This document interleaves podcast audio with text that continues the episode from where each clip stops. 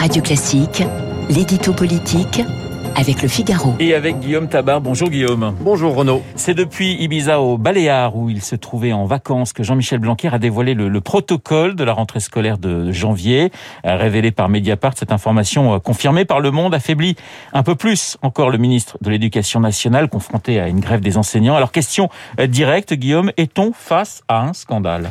Écoutez, gageons que si Jean-Michel Blanquer, au lieu d'aller à Ibiza, avait choisi de passer ses vacances, par exemple, dans la Manche, hein, ce qui aurait été un signe de goût, euh, la polémique n'eût pas été la même.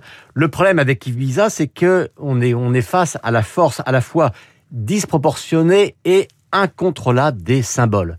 Alors, avant de voir les symboles, examinons les faits. Première question, est-ce que un ministre peut, voire a le droit de prendre quelques jours de vacances, quatre jours entre Noël et le jour de l'an La réponse est évidemment oui. Un ministre doit-il malgré tout rester en alerte durant ses vacances, surtout lorsque l'actualité euh, concerne son ministère?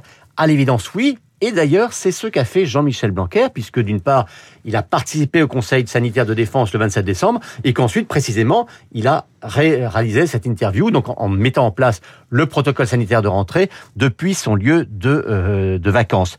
Et voyez-vous, si cette fameuse interview aux Parisiens a fait polémique, c'est en raison du caractère très tardif euh, des mesures qui étaient mises en œuvre pour la rentrée. En fait, c'est le contenu de cette interview euh, qui a été euh, contesté et non pas le lieu d'où elle a été prononcée. Et surtout, ça fait maintenant deux ans que l'on vit en grande partie à l'heure du télétravail. Plus que jamais, ce qui compte, c'est ce que l'on dit plus que d'où on le dit. Après, il n'est malgré tout pas interdit de faire preuve d'un minimum de discernement. Et Jean-Michel Blanquer, maintenant qu'il est depuis euh, près de cinq ans maintenant en politique, il sait, il devine la force des symboles et peut-être aurait dû y réfléchir au moment de partir dans, dans, dans, cette destination. La question de sa démission est-elle tout de même sur la table, Guillaume? Écoutez, à l'heure où l'on parle, hein, mais on sait que dans ce genre de situation, les choses peuvent aller assez vite, la ligne de, de l'exécutif, c'est de dire que Jean-Michel Blanquer n'a commis aucune faute et qu'il a pleinement respecté les règles euh, applicables au ministre en matière de euh, vacances. Mais on le sait, hein, là, ces sortes de sujets partent très vite. Déjà, l'opposition, euh, c'est compréhensible, même si c'est parfois un peu pavlovien, réclame sa démission. Ce que l'on sait, c'est que Jean-Michel Blanquer aura à répondre à une question d'actualité à l'Assemblée cet après-midi et que la manière euh, de répondre euh, sera évidemment décisive. En fait, il est confronté aujourd'hui à deux problèmes. Le problème, et on l'a vu par exemple avec l'histoire des, dîners à l'Assemblée nationale de François de Rugy, c'est que lorsqu'une polémique débarre autour des, symboles, cela prend des proportions tout à fait irraisonnées et c'est souvent difficile de s'en remettre, même si c'est le plus souvent injuste.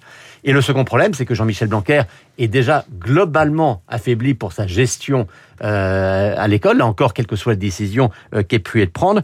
Et on le sait très bien, euh, une polémique, lorsqu'elle frappe quelqu'un de solide et de très populaire, en général, elle glisse comme sur les plumes d'un canard.